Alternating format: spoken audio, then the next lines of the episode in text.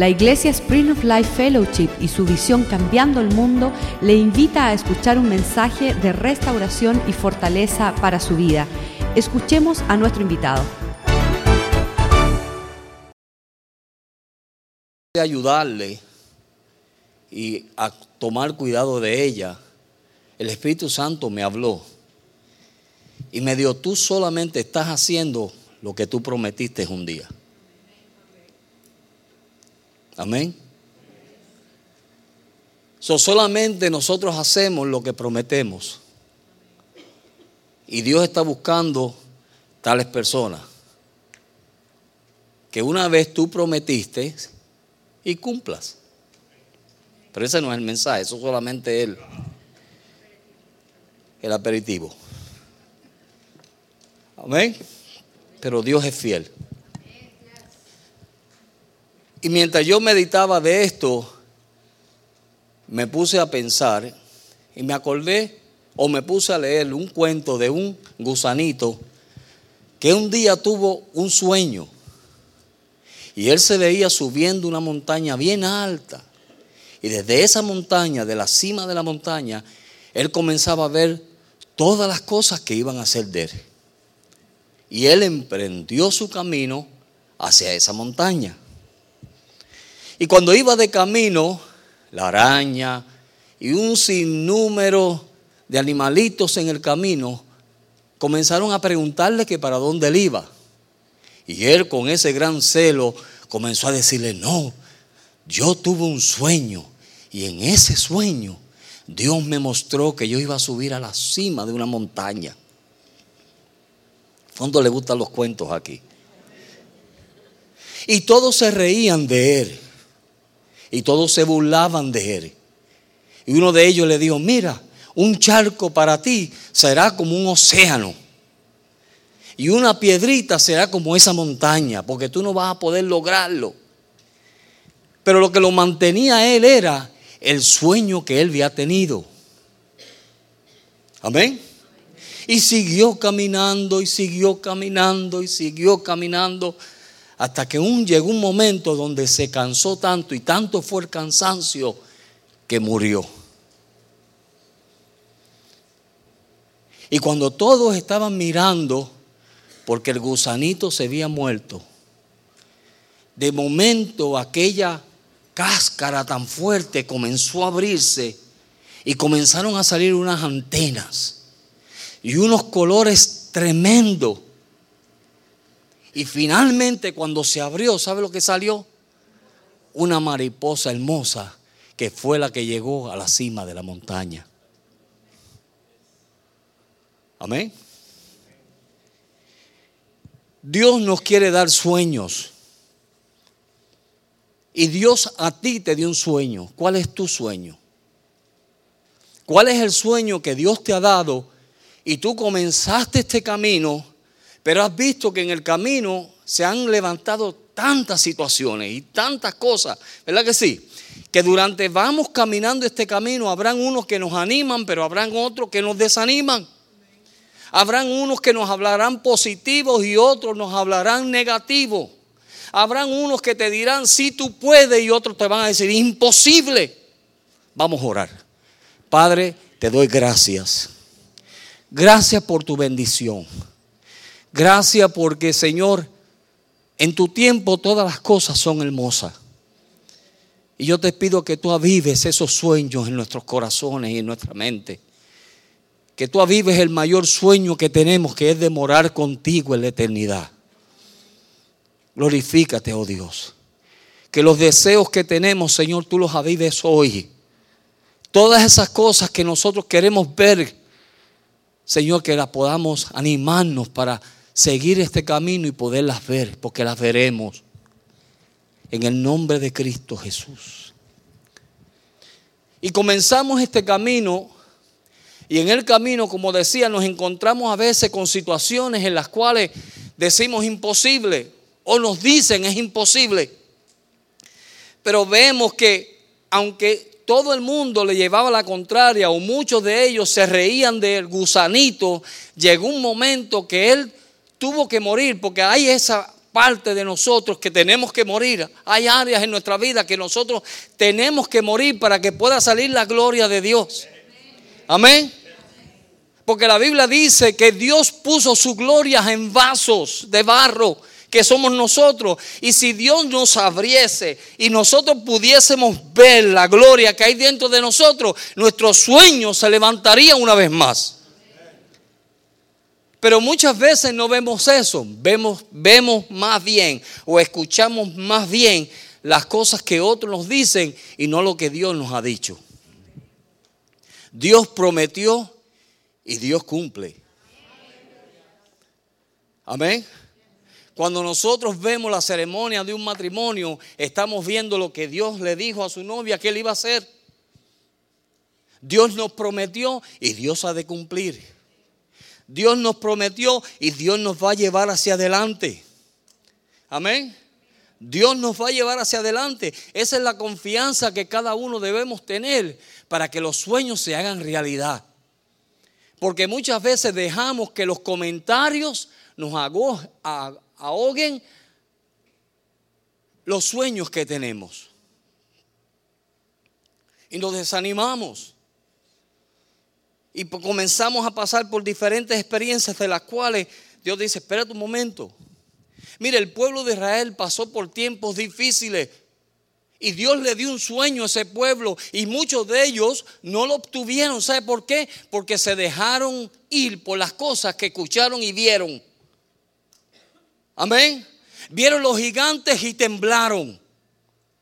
Vieron los problemas y temblaron comenzaron a suceder cosas y en vez de decir, gracias Señor, mire, y Dios me ha acogido a mí en eso también, porque esto es experiencias que hablamos, ¿verdad? Porque el Evangelio se ha de predicar por testimonio. Amén. Y en vez de ellos llenarse de la confianza y recordar lo que Dios había hecho, ¿qué hicieron? Comenzaron a murmurar y a quejarse y a decir un sinnúmero de cosas que no le estaban edificando, más bien, más bien le estaban destruyendo. En vez de edificarse y en vez de confiar en el Dios que le había sacado de Egipto, en el Dios que le suplió cuando ellos no tenían, porque mire que Dios nos ha suplido cuando no tenemos. ¿Cuántos se acuerdan del pastor que vino aquí, predicó y habló de que Dios iba a pagar nuestras deudas? ¿Cuántos se acuerdan de eso? Mire, yo tuve una lucha con eso.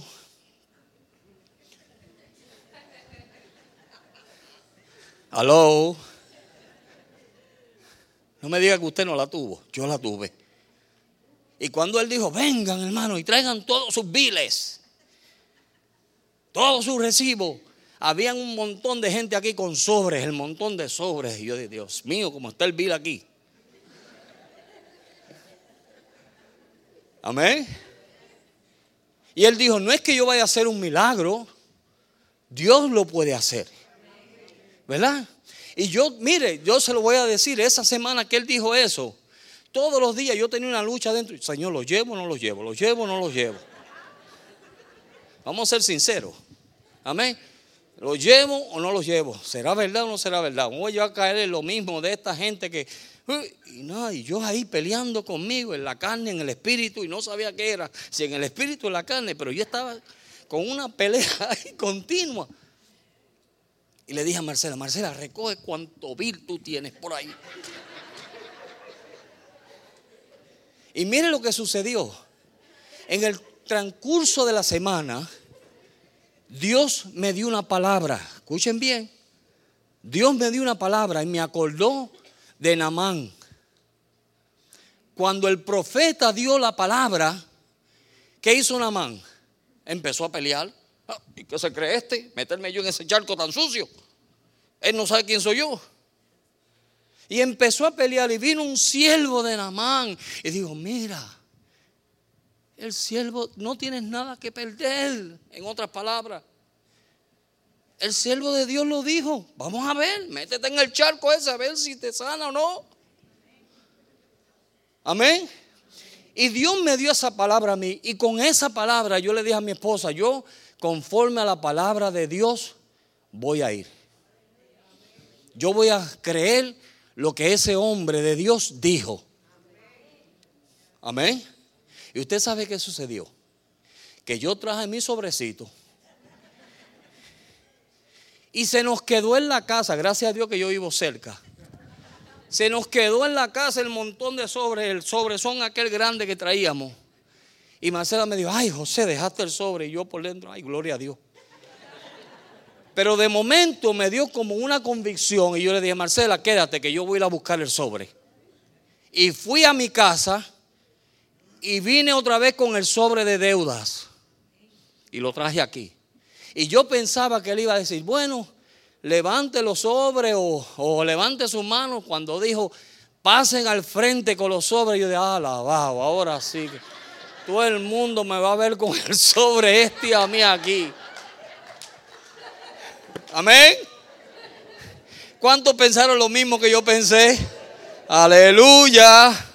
Seamos sinceros, vamos a ser sinceros. Mire. y cuando él dijo, pasen al frente con el sobre aquello, dije, alabado. Bueno, y yo obedeciendo la palabra que Dios había dicho. Y tomando esa palabra como que era Dios que había hablado a través de ese hombre, yo pasé al frente con mi sobrecito. Marcela me lo dio a mí, ella no lo quiso pasar a ella. Y pasé yo al frente con mi sobrecito.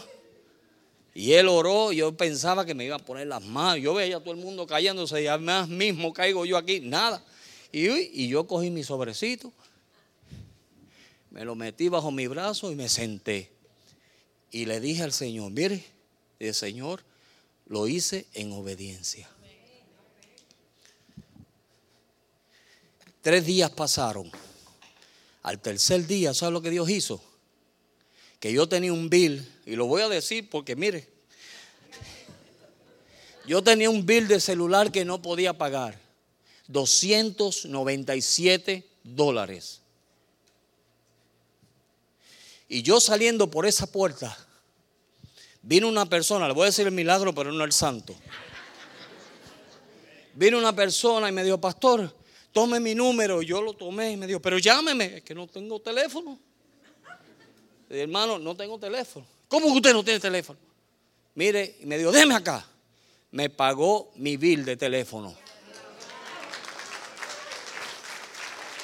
Aló. ¿Sabe por qué? Porque yo decidí creer lo que Dios dijo a través de su siervo. Amén, hermano. Y cuando nosotros tomamos esas decisiones, mira, veremos la gloria de Dios. Y a veces nos aguantamos y a veces dudamos de lo que Dios puede hacer. Y no es religiosidad ni que estamos buscando los beneficios ni las dádivas de nadie. Pero mire, es Dios cuando usted toma la palabra de Dios en serio. Dios se para en serio por usted.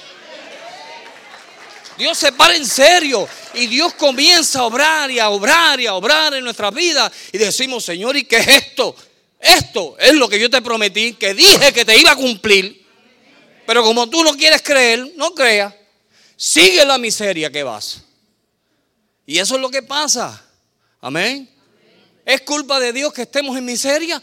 No. Si Dios dijo, no serás cola, si no, Ah, si ustedes lo saben. Y entonces, ¿por qué insisten en ser cola? ¿Ah? ¿Por qué usted insiste en seguir siendo cola cuando Dios le dijo a usted va a ser? Aleluya, ¿ve que lo saben? Amén. Seguimos. Esto se está poniendo bueno. Esto solamente la entrada. Y Dios comienza a llevarnos y quizás somos como el gusanito, todavía no hemos sido transformados a mariposa. Pero mire, estamos caminando y caminando y caminando. Y la gente hablando, ay, tú eres loco. Y la gente hablando, y tú vas a llevar esas cosas para allá. Mire, a mí el diablo me hablaba. Y pastor, por favor, a llevar ese sobre de deuda. Adiós, ¿y qué? Los pastores no tienen deuda. ¿Ah? Pero conforme a su palabra, caminamos. Conforme a su palabra, vamos a seguir adelante. ¿Verdad que sí? No, no, se equivoque, Dios no se equivoca. Mire, llegó un momento que Dios tuvo que coger a Josué, y este es el verso preferido de, de Oscar, dice él, en Josué capítulo 1, verso 9, que Dios tuvo que decirle, mira, mira que te mando. ¿Qué Dios nos manda? ¿A qué? A que te esfuerce y seas qué. Porque solamente los valientes ¿qué hacen? Oh, arrebatan el reino, ¿verdad que sí? Eso el primero te dice, esfuérzate y una vez que tú estás fortalecido en Dios, entonces ¿qué puedes hacer? ¿Ah? Ser valiente. Y una vez que tú eres valiente, no temes, ¿verdad que no? Porque no temes, no hay temor. Y una vez que no tenemos temor, ¿qué sucede? Entonces no desmayas. Porque el temor nos lleva a dudar de Dios. Muchas veces la razón por la cual caemos en lo que caemos es por temor a Dios. Por temor a que será o no será. Ahora, cinco cosas le voy a decir yo a usted hoy. Que son cosas que mire, Dios nos dio una visión y el único que paralice esa visión es usted. Y le voy a decir cómo, ¿cuántos aquí alguna vez han hecho alguna excusa por algo? Algo que usted no quiere hacer y levanta una excusa. Claro, todos. El que no levantó la mano es como yo, no se atrevió. Pero todos hemos puesto, puesto excusas. Dicen que desde que salieron las excusas nadie queda mal. ¿Verdad? Y usted sabía que las excusas es lo que coge tu vida y la paraliza. Dice, las excusas son el refugio de los que no quieren asumir responsabilidad en la vida. Amén. Eso es lo primero. Número uno, si está tomando nota. Ese es el refugio donde tú te escondes simplemente porque no quieres tomar una responsabilidad. Y le echamos la culpa a todo el mundo en vez de tú tomar la responsabilidad que debes tomar. Dios nos dice cosas, Dios nos hace cosas y es más fácil echarle la culpa a otros o decir que es por culpa de otros que simplemente yo tomar la responsabilidad y decir es mi culpa. ¿Verdad que sí? Y todos podemos decir amén. Porque una vez o otra, en alguna manera, hemos hecho eso nuestro refugio. Las excusas son las mentiras con que queremos convencernos a nosotros mismos para no hacer algo o para evitar responsabilidad ante la vida. O sea, cada vez que usted está haciendo una excusa, está mintiendo. Porque todo lo puedo en Cristo. Ah, vivamos la palabra. Cada vez que Dios te pone un reto delante de ti y tú pones una excusa, estás mintiendo. Porque Dios sabe que tú lo puedes hacer. Porque Dios no pone carga sobre nadie que no pueda llevar. Amén. Y le estoy citando la Biblia, no le estoy dando los versos, pero le estoy citando la Biblia, ¿verdad que sí? Y eso dice la Biblia. Entonces dice, mira, cada vez que tú comienzas a hacer excusas, mire, ¿Cuántos de ustedes han encontrado que cuando usted comienza a hacer algo que pensaba que no lo podía hacer, lo logra y lo hace? Porque hay una gloria dentro de nosotros. Dios nos capacitó con todas las cosas. Nosotros somos semejantes a Cristo, ¿verdad? Porque nos hizo semejante a su Hijo. So, si Él pudo, nosotros podemos. Pero es más fácil decir, ay, no puedo, porque fíjate que, y comenzamos a inventar. Y para mentir y comer pescado hay que tener cuidado. Amén. Y comenzamos a, ¿Alguna vez ha cogido usted a alguien que usted dice, este me está mintiendo? La excusa que me está dando es una mentira. ¿No es verdad? Y comenzamos a usar excusas. ¿Usted sabe lo que está haciendo usted? Cada vez que usted sale con una de sus excusas, está paralizando su vida en Dios. Está haciendo más largo el camino que Dios te puso. Amén. El camino a la tierra prometida era de días. Y le tomó cuántos años? 40 años. ¿Sabe por qué? Porque comenzaron a levantarse con excusas. Y comenzaron a decir cosas que no tenían que decir. Y por causa de eso comenzaron a paralizarse. Dios no quiere que nosotros nos paralicemos en el camino. Dios no quiere eso. Dios desea que nosotros podamos seguir adelante como Él propuso desde un principio. Eso es lo que Él quiere. Miren, en el tabernáculo no habían bancas. En el camino no encontramos banca de descanso porque Dios no quiere que descansemos, sino que podamos seguir adelante. Pero de vez en cuando nosotros hacemos una banquita y nos sentamos en ella y esperamos y empezamos a soñar con pajaritos preñados y empezamos a hacer un montón de boberías y cosas y no sabemos que nos estamos estancando y estancando y estancando y nos estamos paralizando espiritualmente cuando venimos a ver todo el mundo se ha ido delante y nosotros acá atrás. ¿Y qué yo hago acá atrás? Te pusiste a descansar. So, segundo, que eras? La excusa que es una mentira. ¿Ah? Las excusas han existido desde la humanidad. Desde el principio de la humanidad han existido las excusas. ¿Cuáles fueron? Mire, la excusa de Adán, ¿qué fue? La mujer que me diste. Esa fue la excusa de Adán. Señor, la mujer que me diste me hizo pecar. Y la mujer dijo, la serpiente que tú creaste. Todo el mundo quiere echarle el mono a otro. No quieres cargar tú tu mono. Y es más fácil, ¿verdad que Que es más fácil. So, desde el principio tenemos ese problema. Y ese problema es algo que lo que hace es que nos aguanta y nos aguanta y nos paraliza y nos paraliza de tal manera que no podemos seguir hacia adelante. Cuando el hombre aquel de Bethesda que estaba en el estanque, mire, había un montón de gente allí. Cuando leemos esa historia del hombre del paralítico de Bethesda, habían ciegos, cojos, paralíticos, ¿verdad? había un sinnúmero de enfermos. Y cada vez que venía el ángel y movía o batía las aguas, todos corrían. Pero imagínense el ciego, por lo menos, a saber para dónde él iba, pero él iba. ¿Verdad que sí? Y el cojo quizás no podía correr como los otros corrían, pero ahí él iba. No pusieron excusa para alcanzar el estanque y alcanzar el milagro que ellos necesitaban. Pero ¿sabes lo que sucedió? Que este hombre, ¿por cuántos años era? 38 años, ¿verdad? Eran 38 años.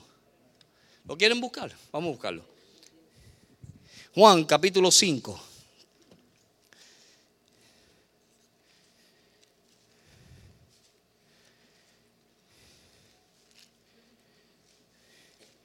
Verso 2 al 9. ¿verdad? Juan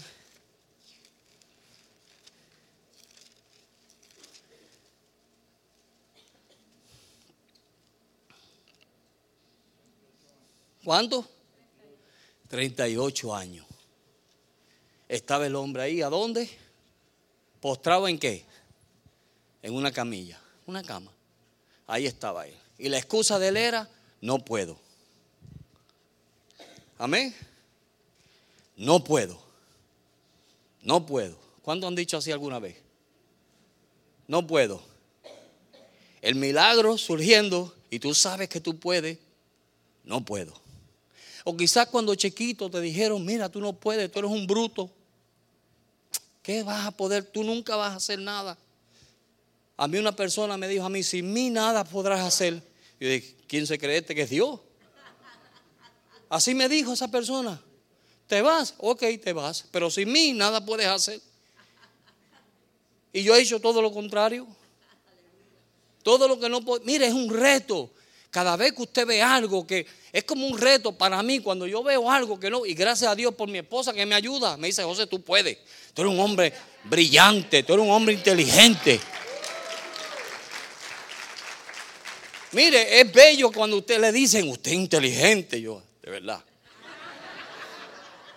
Yo no siento que soy inteligente, pero me lo están diciendo. Si me lo están diciendo es por algo. Alguna inteligencia ven en mí. Amén. Y cuando tú ves algo que tú no puedes hacer, no digas no puedo. Trátalo. Porque si tú lo tratas, quizás lo puedes hacer. Y si no lo puedes hacer, en el proceso de hacerlo, aprendes. Amén. Pero no le des una excusa a Dios porque en Dios no hay excusas. Aleluya.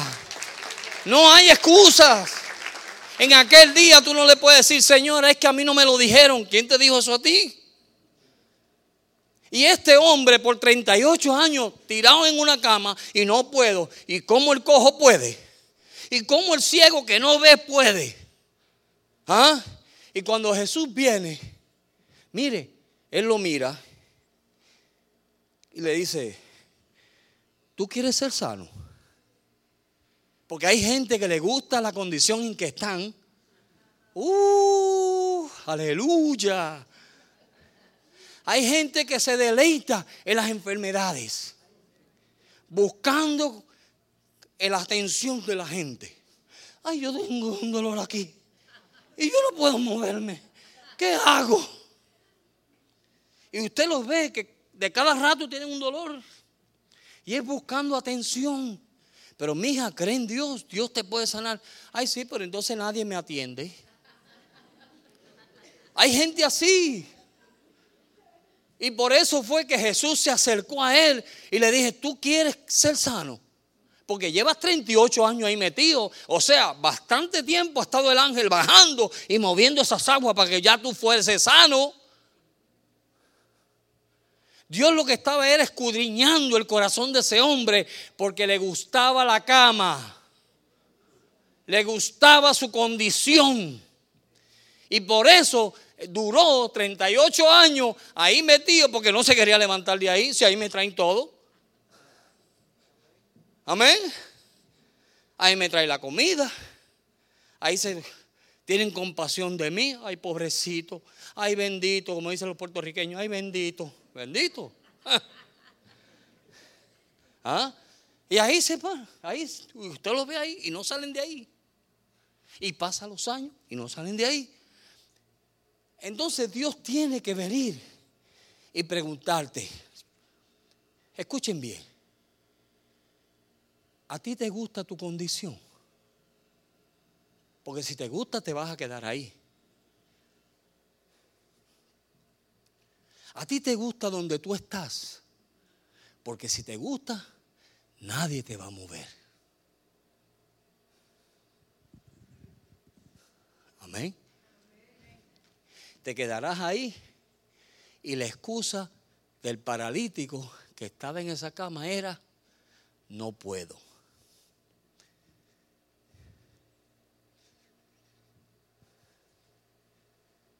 No puedo. O sea, ¿dónde está la palabra de Dios? En él, no sé, pero él no podía. No digas no puedo. Si tú puedes. No digas eso. Eso no está en el vocabulario de Dios. No está.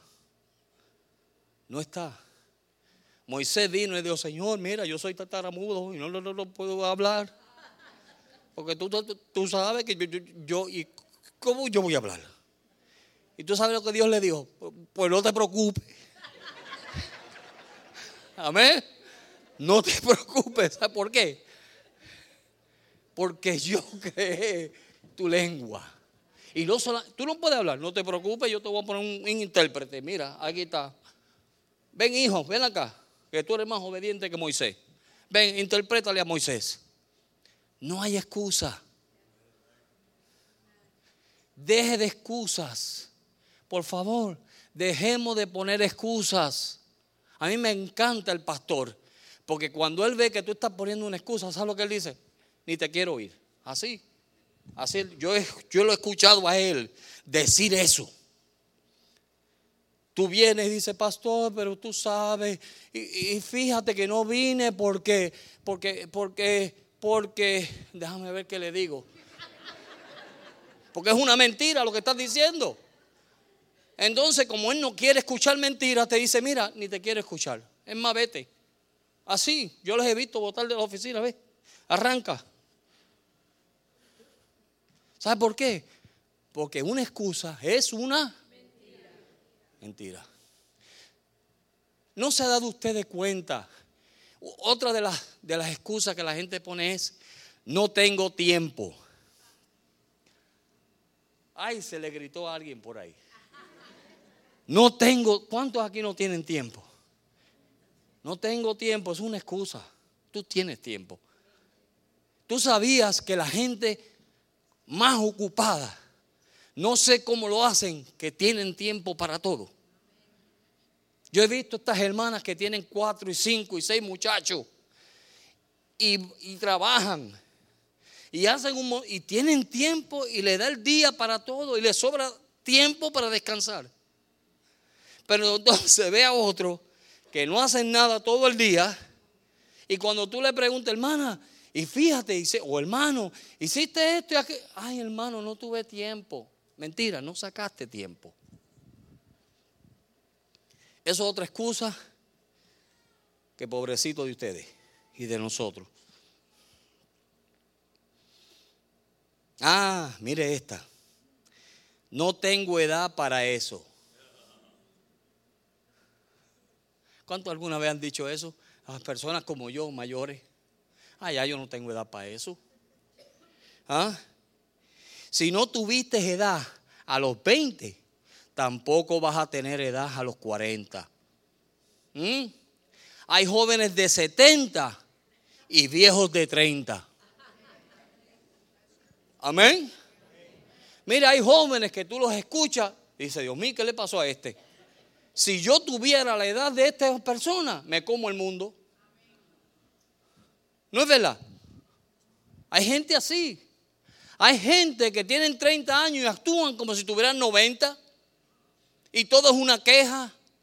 Y todo es esto. Y buscan excusa para todo, para no hacer nada. Pero están, y usted lo ve ahí, que parecen hasta, yo digo, Dios, pobrecito de este cuando llegue verdaderamente a los 90. Pero hay gente de 90. Oye, la abuelita de Marcela era una viejita que era eléctrica. Panchita, ¿verdad? Eléctrica. Y esa viejita te hacía y deshacía. Y, y tú decías, Dios mío, ¿cuándo se va a cansar esta vieja? Y no había manera de cansar a esa señora, ¿verdad, Julieta? ¿Te acuerdas? Raúl, ¿te acuerdas? No había manera de cansar a esa viejita. Y tú la veías ahí. Y, llegaba la gente y ella quería servir. Es más, se ponía a hacer zancocho a las tantas de la noche para la gente cuando llegaba. Una viejita que parecía que tenía 30 o 20 años en su fuerza y en su ánimo. ¿Sabe por qué? Y no buscaba excusa para nada. Pero lo que nos paraliza a nosotros son las excusas que tú te has formado en tu cabeza. Amén. Dios quiere darte grandes cosas, pero siempre hay una excusa. Nunca, no, no se puede quedar mal. Vamos a formar una excusa. Y mientras sigamos así, nos estamos paralizando. No vas a poder ver la gloria de Dios en tu vida. No la vas a poder ver. Dios quiere hacer grandes cosas contigo. Y mire, cuando a mí, es que yo he hecho tantas cosas que yo digo, Dios mío, ¿y esto? A mí me decían que yo era un bruto, que yo no sabía leer ni escribir. Eso me decían a mí y me presentaban como el bruto del ministerio. Amén. Se lo estoy diciendo por experiencia. Y hoy en día yo hasta la universidad fui a coger un curso de universidad. Y cuando yo vi eso, yo mmm, meterme a la universidad yo. Y mi esposa me dijo, dele José, usted puede, usted sabe. Y yo me arriesgué y me metí a la universidad. Amén. Me hablaron los hermanos de notario. Y todo el mundo dice, ay, notario, si notario puede ser cualquiera. Bueno, si lo puede hacer cualquiera, ¿por qué tú no lo haces? Amén. Pero no, porque eso es de cualquiera. Notario. Mire, me hice notario y me hice notario certificado. O sea que no es lo mismo ni se escribe igual. ¿Sabe por qué? Porque hubo un hermano que tuvo fe en mí. Tuvo un hermano que me dijo, José, pastor, yo te ayudo. Yo te doy la mano. Así es. ¿Ve? Yo hubiera puesto un montón de excusas. Yo, notario. A coger exámenes yo. ¿Ah? Es que yo no sé leer bien. ¿Ah? ¿Cuáles son las excusas que tú estás poniendo? Y te lo está hablando, mira, por experiencia y testimonio. Si lo he logrado, es porque se puede. Si lo logramos, es porque siempre se pudo. Lo que te estorbó, a ti en hacerlo, eran tus excusas. Por eso Dios dice, diga el débil. Ah, todo lo puedo en Cristo. Ah, ¿verdad que se puede? Todo se puede. Es Biblia, todo se puede. Mira, Gary cuando vino aquí le decían el farmacéutico. Sí, ¿verdad, Gary? Es un testimonio. Ese hombre es digno de, de, gloria, o sea, de honra. Es un testimonio ese muchacho cuando vino aquí, farmacéutico. ¿Sabe lo que era? Vendedor de droga. Sí, como lo han sido muchos. Y quizás tú no eres vendedor de droga, pero eras peor. A lo mejor tenías la lengua más larga que esta corbata, pero ahí estabas. Amén. ¿Y qué hizo Dios? comenzó a trabajar en la vida de él y comenzó a trabajar en la vida de él y no hay obstáculo y él comenzó a mentalizarse eso y a renovarse y a decir no hay obstáculo, no hay imposible, todo lo puedo en Cristo que me fortalece, Dios me va a llevar adelante. Hoy en día es técnico de aire acondicionado. Alaba lo que él vive. Amén. Mire, si él se hubiera quedado ahí, ¿sabe lo que iba a suceder? Que el diablo le iba a caer encima y le iba a decir, tú no sirves, tú nunca has servido, tú no vas a cambiar. ¿Y sabe lo que iba a suceder? Que iba a volver a Winwood. Pero él se animó en Dios.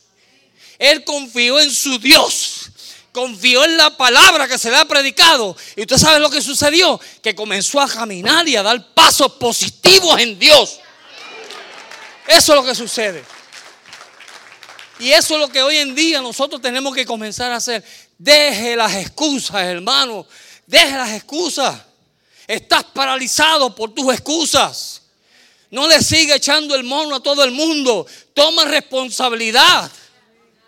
Amén. Toma responsabilidad. Y si el 5% es tu culpa, dile, Señor, te pido perdón por el 5% de mi culpa. Pero cada vez que tú sigas, no, es por fulano, es por futano.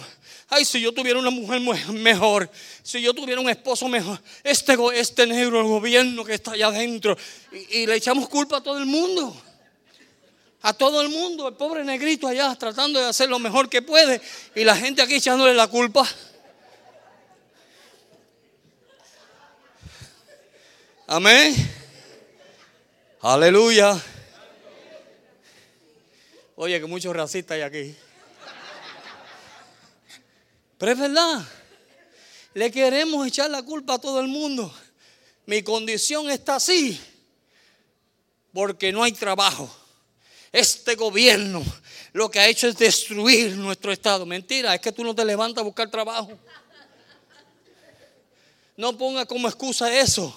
Si tú sales a buscar trabajo, encuentras trabajo. Hay trabajo hay trabajo. Y Dios dice en su palabra, yo no he visto. Y... Ah, ¿cuántos justos tenemos aquí? Entonces yo no he visto justo desamparado.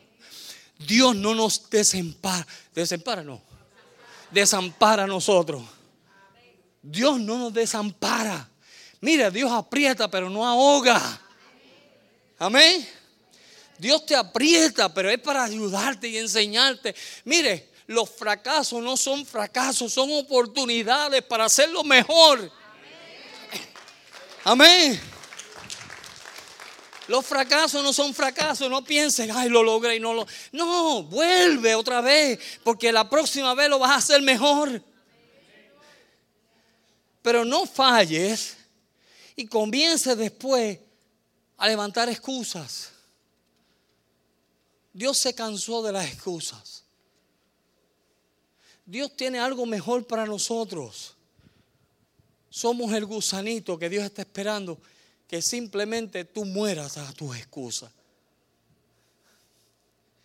Si nosotros morimos a nuestras excusas, saldrá una bella mariposa con muchos colores. Y podremos llegar a la cima. Podremos llegar a la cima. ¿Qué es lo que te impide a ti? Son tus excusas. Nada más. Nadie te lo está impidiendo. Nadie te está poniendo el obstáculo. Nadie. Aun cuando le dijeron a la hormiguita, mira, un charco será como un océano para ti. Ella hizo eso, ni le hizo caso. De un necio. Mira la poca fe que este tiene. ¿Mm? Hay otros que dicen, ay, yo no tengo la suerte que tienen otros. Señor, reprende el diablo. Porque nosotros vivimos por bendición. Amén. Somos bendecidos en Dios. Somos bendecidos en Él. Todo lo podemos en Dios. Y eso nosotros nos tenemos que llenar de ese pensamiento y de saber de que Él prometió de estar con nosotros desde el primer día hasta el fin. Él lo prometió. Y Él nos dice continuamente en su palabra de que Él estará con nosotros, de que Él nos va a formar. Es más, ¿sabe lo que Él hizo con el pueblo de Israel? Que envió el ángel delante de ellos para buscarle lugar de reposo. Dios aún cuando te ve cansado y cuando te ves agobiado, Dios busca, Él mismo busca un lugar de reposo para ti. Para que tú te renueves, te obtenga nueva fuerza y sigas con la visión que Él te dio de un principio. ¿Cuál fue la visión que Dios te dio? ¿Cuál es la visión que tú tienes? ¿Cuál es la visión para tu vida? Para tu... Mire, yo tengo una visión para mi vida. Yo quiero ser mejor cada día. Sí, yo quiero mejorar cada día. No es nada malo con desear algo bueno, no. Claro. Y tengo que continuamente pelear con eso porque tendemos a tratar de levantar excusas. Tratamos. Cuando vemos las cosas difíciles, pensamos que no. Lo primero que viene es el pensamiento de que no lo puedo hacer. Entonces, ¿qué es lo primero? Bueno, déjame formar una excusa. Porque eso es como una cubierta, es una, una fortaleza que nos guarda. ¿Ah? Pero lo que no sabemos es que nosotros mismos nos estamos paralizando.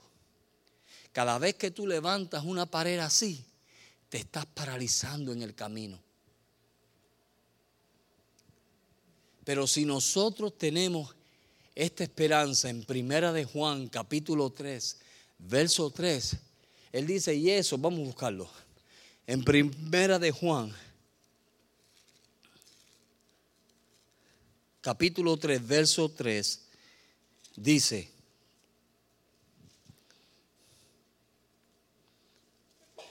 y todo aquel que tiene esta esperanza, en él se purifica a sí mismo, así, ah, en, él se en él se purifica a sí mismo, así como él es puro. Si nosotros tenemos esperanza, ¿cuál es el deseo de nosotros? Debe ser purificarnos. Esas pruebas que pasamos, dale la bienvenida. Dile, Señor, mándame más. Amén. La gente ve las pruebas como algo malo. No son malas, son buenas. Hacen una obra en tu vida. Cuando estamos en pruebas es cuando más buscamos a Dios. ¿Verdad que sí? Cuando tú te ves que las cosas se ponen tensas, es cuando más tú buscas a Dios. A veces Dios tiene que mandar las pruebas para que lo busquemos. Porque si no nos mandan pruebas, hacemos como el paralítico. Nos tiramos en la cama y que todo el mundo tenga misericordia de mí. Y el ángel viniendo y moviendo las aguas y las bendiciones cayendo y tú tirado en la cama. ¿Ah?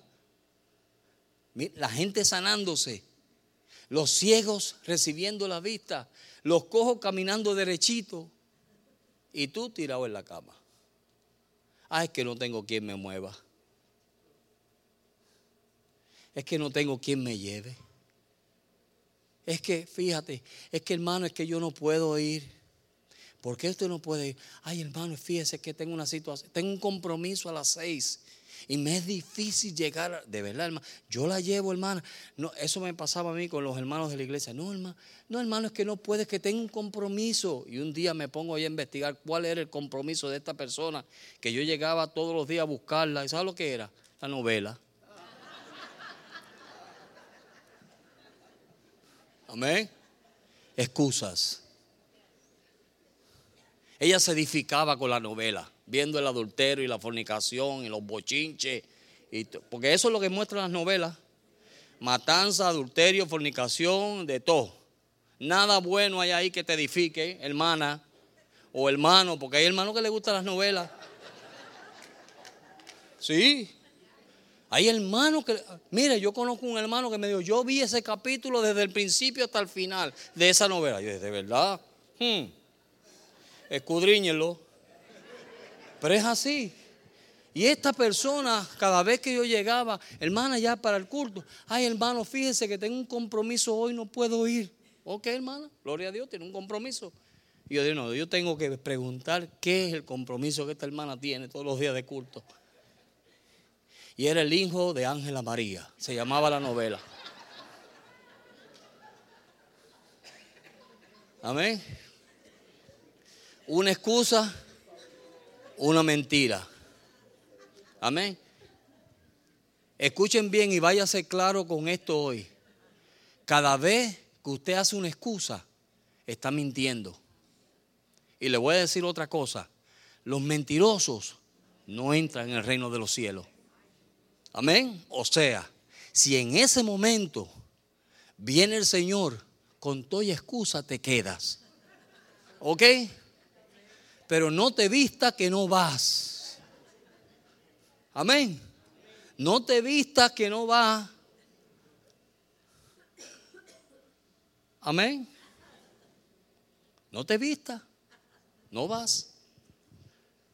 Porque sacamos las excusas desde, como dice la gente por ahí, desde debajo de la manga sacamos las excusas. Y se creen unos bárbaros y no son bárbaros. El diablo lo está engañando. La próxima vez que tú vayas a hacer una excusa, pregunta, ¿a quién estoy engañando? Pregúntate eso. Cuando tú vayas a dar una excusa por algo que tú sabes que no fuiste porque no quisiste ir, por favor, no quisiste ir. Mejor dile así, hermano, no voy ya. Hermano, están haciendo ejercicio, ven. Hermano, no quiero hacer ejercicio. Punto, ya. Amén. Pero no diga, no, hermano, fíjese que es que yo llego. Ay, fíjese, hermano, es que me duele aquí. Mire, yo he estado en estos días, me la Raúl, con un pie, un dolor en el pie que no lo soporto, no duermo, me la mi esposa. No duermo, me levanto de noche del dolor del pie. Y yo he estado viniendo todos los días hacer ejercicio. Y mire, cada vez que yo hago así, que aquel tipo dice, levántate y estírate. salgo de aquí sin dolor. Aunque después me vuelva, pero salgo sin dolor. ¿Sabe por qué? Porque quiero rebajar esta panza. Amén. Pero no me pongo a agarrar eso como una excusa de que, ay, yo no puedo, fíjese hermano, que Raúl, tú sabes, como yo, mira, mi hígado, me tengo que cuidar mi hígado, no puedo hacer mucho. No, hombre, por favor. Amén.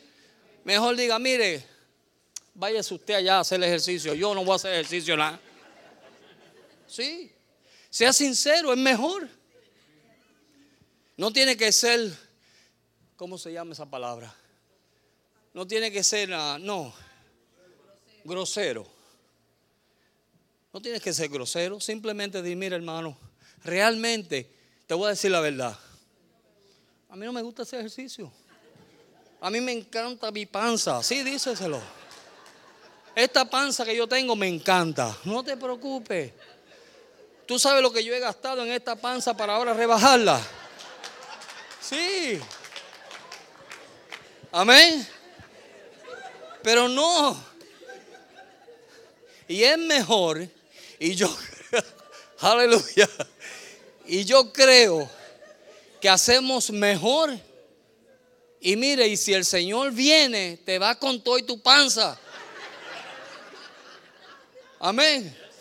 Pero no diga, no, hermano, fíjate que es que esto y aquello. No, hombre, no, por favor. No haga excusa. Estás mintiendo. Te estás engañando a ti mismo. No me estás engañando a mí. A mí me da lo mismo si tienes panza o no tienes. Amén. Pero te estás engañando tú mismo porque estás mintiendo. No estás diciendo la verdad. Y nosotros estamos siendo partícipes o seremos partícipes de una ciudad que es la ciudad de verdad. Amén. Es una ciudad de verdad, entonces nosotros tenemos que andar con sinceridad. Ay, José, a veces Marcela me dice, ay, José, por favor, ¿para qué le dijiste eso? Si es verdad. ¿Qué quería que le dijera? Ay, qué linda te ve. No, qué feo ese muchacho. Sí. Yo soy sincero. A mí me ven por los otros días, me una hermana y me dice, ay hermano, qué gordo usted está. Así me dijo. Y ay hermana, gloria a Dios. Pero por favor, date misericordia de mí. Lo puedes ver de una manera u otra, o gordo o es la gloria de Dios. Amén. Sí. Dios es fiel. Lo que a ti y a mí nos aguantan en este camino son las excusas. Dejemos de dar excusas. Amén. Cuando te sientas mal, dime, me siento mal y ya.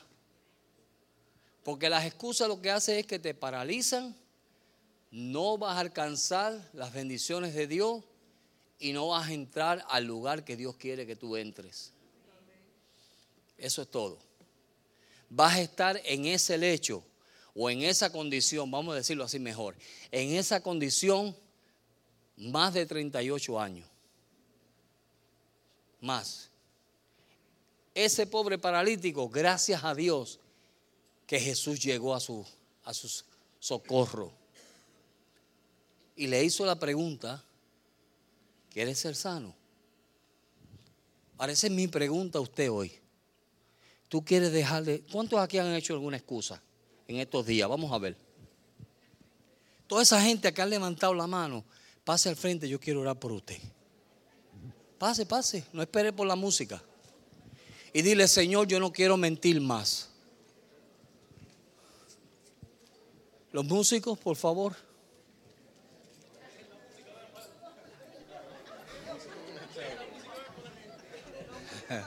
Si quieren pasar al frente, mejor. Vengan, olvídense de la música.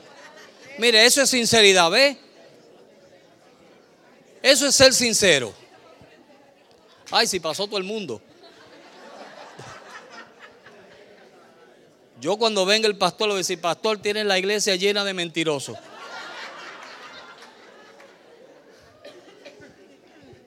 Pero vamos a orar. Vamos a tomar esto en serio. Hemos reído, nos hemos gozado en la palabra. A mí me encanta eso, de gozarnos en la palabra de Dios. Pero hay una realidad. Yo quiero lo mejor de Dios. Y yo, no, yo sé que yo no soy el, el ejemplo perfecto, pero yo quiero lo mejor de Dios. Y yo sé que estas cosas en el pasado a mí me aguantaban. Yo no pude alcanzar más de lo que he alcanzado porque siempre tenía una excusa. Mire, cada vez que su esposa o su esposo o un hermano o alguien le dice algo a usted, no busque la excusa para defenderse. Porque lo que está haciendo es engañándose usted mismo. Amén. Usted se está engañando. Dios no quiere que nosotros nos engañemos. ¿Somos feos? Sí, somos feos. Amén. Sí. No estoy caminando como debo. Es verdad, no estoy caminando. Cuando un hermano te diga, hermano, estás descarriado. Antes de, de, de tú pelear con ese hermano, ¿qué se cree el hermano este? Decirme que yo estoy descarriado. Escudriñate. Porque si Dios permitió que ese hombre o esa mujer hablara, esos son siervos de Dios también. Amén. Mire, esta mañana uh, Omarito, Omar Jr., compartió y las cosas que él dijo penetraron a lo más profundo.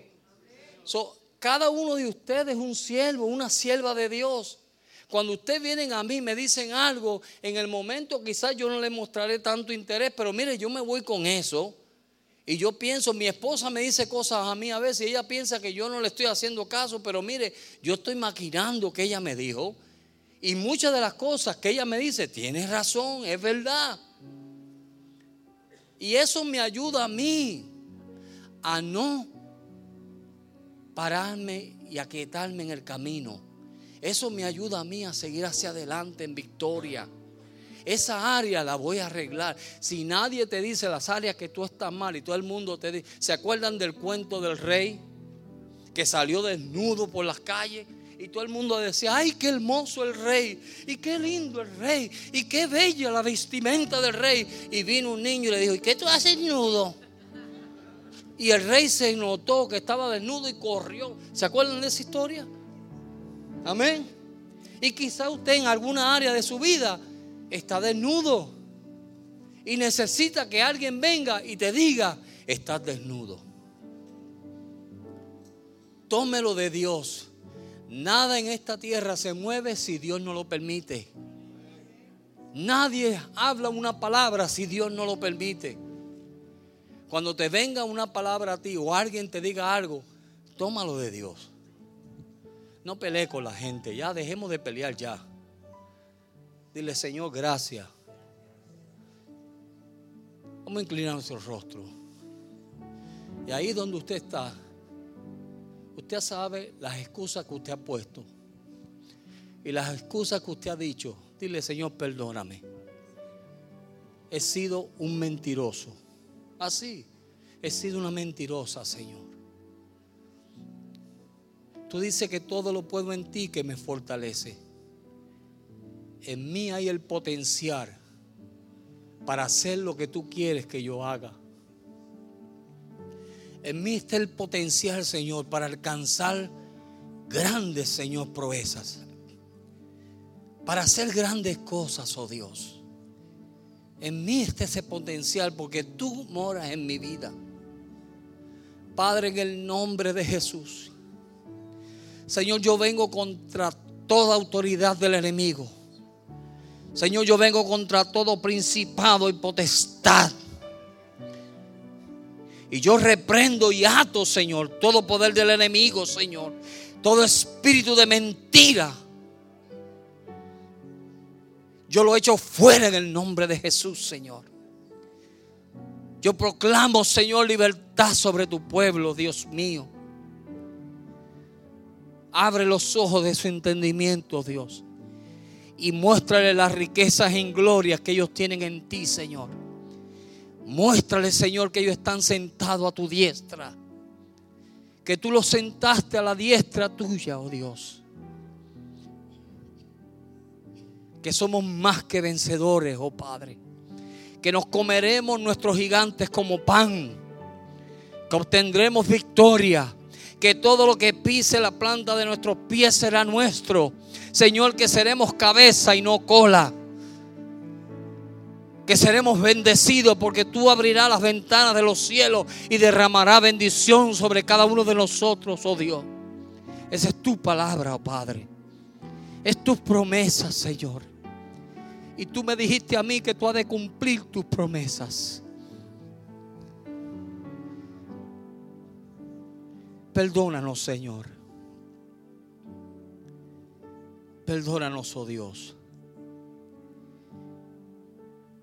Que tus grandes misericordias nos alcancen. Que desde este día en adelante, Señor, seamos hombres y mujeres sinceros delante de ti, delante de los hombres, Señor. Que podamos decir, como dijo el apóstol Pablo, Señor, soy lo que soy por tu gracia. Ayúdanos, oh Dios. Ayúdanos, oh Padre. Ayuda a tu pueblo, Padre Santo. En el nombre de Cristo Jesús. Amén, amén, amén. Aleluya.